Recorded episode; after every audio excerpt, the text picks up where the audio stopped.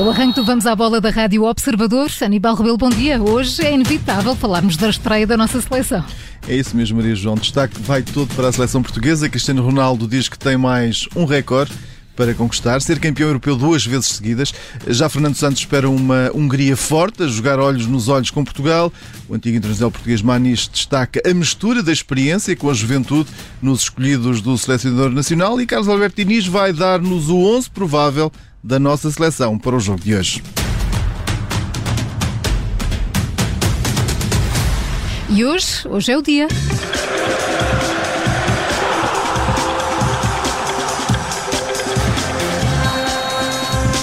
É dia de seleção nacional. Portugal entra em campo para o primeiro jogo do Euro 2020 frente à Hungria e Aníbal Fernando Santos não acredita em facilidades. Selecionador nacional que espera uma Hungria combativa, com uma entrada forte em campo e Portugal diz, vai estar preparado com todas as armas que tem para ter um bom resultado. A Hungria conseguisse, e eu não acredito que vá conseguir, mas conseguisse ser mais forte que nós em organização, em concentração, em paixão, aí vamos ter aqui muitas dificuldades. Isso não tenho dúvidas nenhuma. Eu espero uma equipa da Hungria que vai entrar no jogo muito forte, como fez aqui no jogo com a Irlanda do Norte, que nós temos que responder também com todas as nossas armas.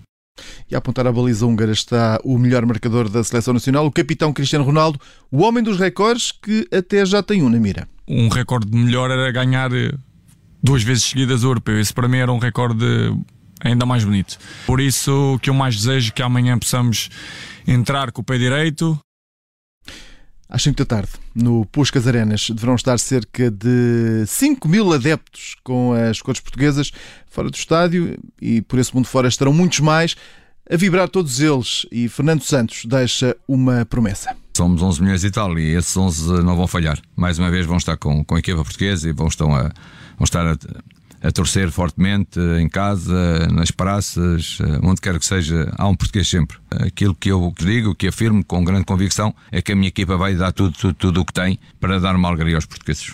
Portugal mantém a confiança e convicção na vitória, com essa ideia que a seleção nacional vai entrar hoje em campo para o primeiro jogo do Euro 2020, o primeiro do Grupo F. E a segunda partida joga-se às 8 da noite e vai ter como protagonistas a Alemanha e a França. Um grande jogo. É isso mesmo, é o maior clássico deste, deste Euro, nesta primeira jornada. Os alemães jogam em casa, em Munique, depois de ser conhecido o resultado do Hungria-Portugal.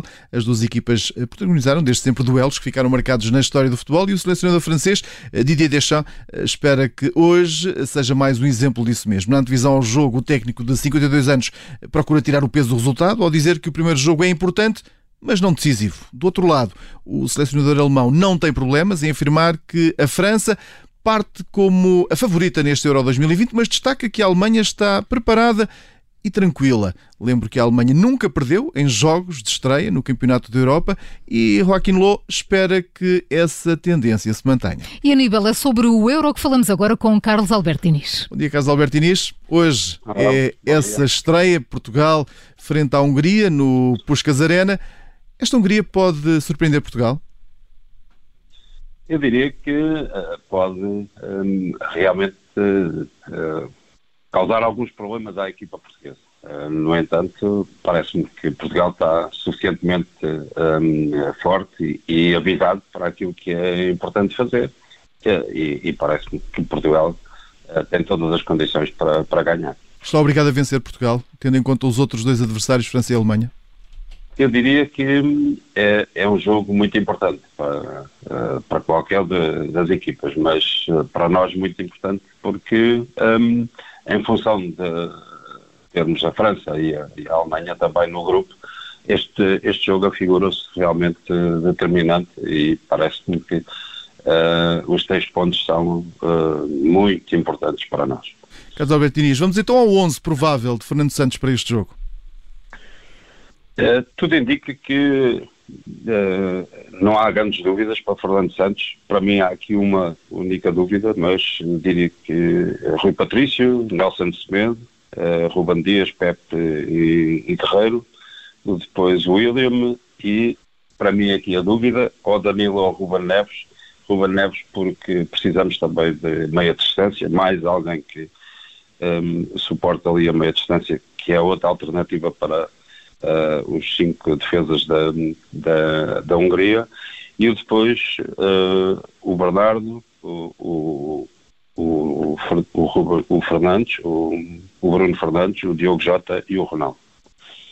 Este é o 11 que poderá dar a vitória uh, hoje uh, à seleção nacional. Ora, um jogo que temos também uh, hoje e que vamos estar atentos é o da França-Alemanha, jogo marcado para as 8 da noite. Qual destas duas equipas está mais forte nesta altura? Eu diria que quem reúne maior favoritismo será a França, um, ehm, pela equipa que tem, pela, pela qualidade que tem de jogadores uh, e, e, pelo momento até que uh, vai atravessando. Uh, no entanto, um França-Alemanha é sempre um jogo de tripla, mas com, com alguma tendência para, para a França, que realmente está muito forte e tem, tem uma equipa fantástica com o Pogba, o Kanté e o Rabiot no meio campo. E, e depois na frente, Benzema, o Griezmann e, e, e, o Mbappé e realmente é uma equipa de luxo. Uh, Parece-me que reúne algum favoritismo uh, entre o confronto uh, entre as duas as seleções. A França leva alguma vantagem, mas é uma vantagem muito reduzida e isso é história. Mas parece-me que a França poderá ter algum, algum favoritismo mesmo neste, no jogo de hoje. A nós dava-nos jeito que fosse um empate. Sim, seria, seria um bom resultado para nós, mas fundamentalmente acredito que Portugal tem que contar uh, connosco próprio uh, e, e, o mais importante mesmo hoje é, é a vitória sobre a Hungria, claramente. Obrigado, Carlos Alberto Inês. O encontro marcado para amanhã para essa análise a estes dois jogos, com destaque para esse Portugal Hungria.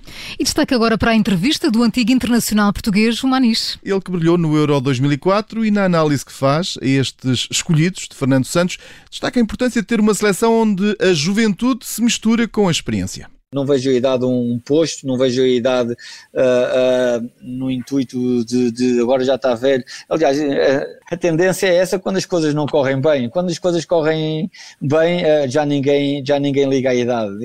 Isso é muito relativo. Eu acho que temos aqui uma simbiose de, de, de, experiência com juventude e que assim tem que existir não só na seleção, mas também nos clubes todos. Essa experiência é importante num clube como na seleção. A qualidade e a juventude também o é. Agora, o faz toda a diferença o talento e aquilo que o jogador quer efetivamente ajudar. Já nas apostas para quem vai vencer este Euro 2020, Manis diz que os favoritos são a França, a Alemanha e a Itália. É uma entrevista que pode ler em observador.pt e ouvir a partir da uma da tarde aqui na Rádio Observador. Aníbal, vamos aos resultados dos jogos de ontem. Começamos com a República Checa-Escócia. Vitória para a equipa de Patrick Schick, ele que com dois golos bateu os escoceses no encontro que marcou o regresso da Escócia à fase final de um campeonato da Europa, 25 anos depois, de destacar o segundo gol eh, do avançado do Bayern Leverkusen, que vai figurar entre os melhores deste europeu, um gol do meio campo a bater eh, David Marshall. Já no grupo E, a Polónia perdeu com a Eslováquia. Os comandados de Paulo Sousa entraram da pior forma no Euro, perderam por 2-1 em São Petersburgo, na Rússia. O guarda-redes polaco fez um autogolo aos 18 minutos e Milan Skriniar garantiu a vitória dos eh, eslovacos. No outro jogo deste grupo E, Espanha e Suécia não foram além de um empate, sem golos, naquele que foi o primeiro encontro sem que o marcador mexesse durante mais de 90 minutos.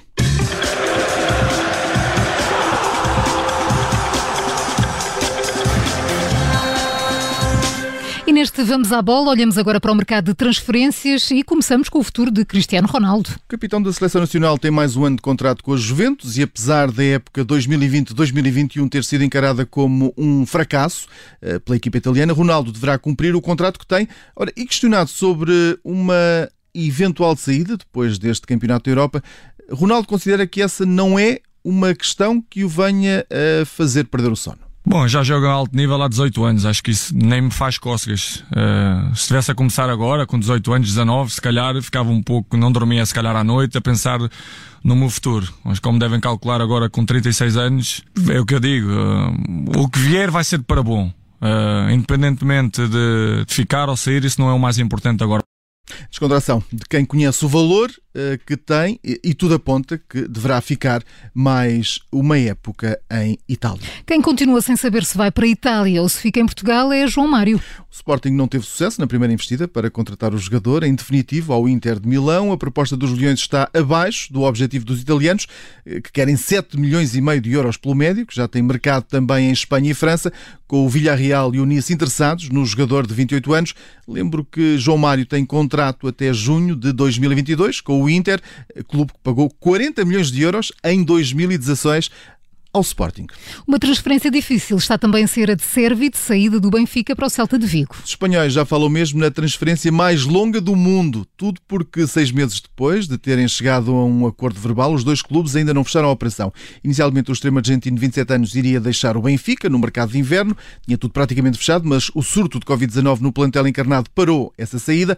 E agora escreve o jornal AS, citando declarações do presidente Carlos Mourinho, havia um acordo verbal que fechava o jogador nos 4 milhões milhões de euros, aos quais eh, se iriam juntar mais 2 milhões em variáveis, eh, mas parece que agora as águias eh, tencionam mudar o negócio e pedem agora 6 milhões de euros.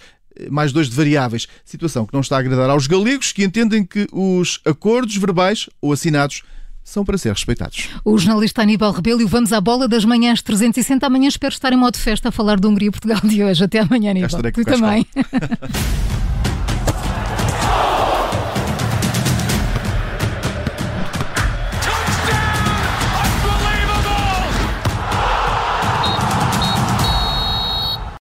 Obrigada por ter ouvido este podcast. Se gostou, pode subscrevê-lo, pode partilhá-lo e também pode ouvir a Rádio Observador online em 98.7 em Lisboa e em 98.4 no Porto.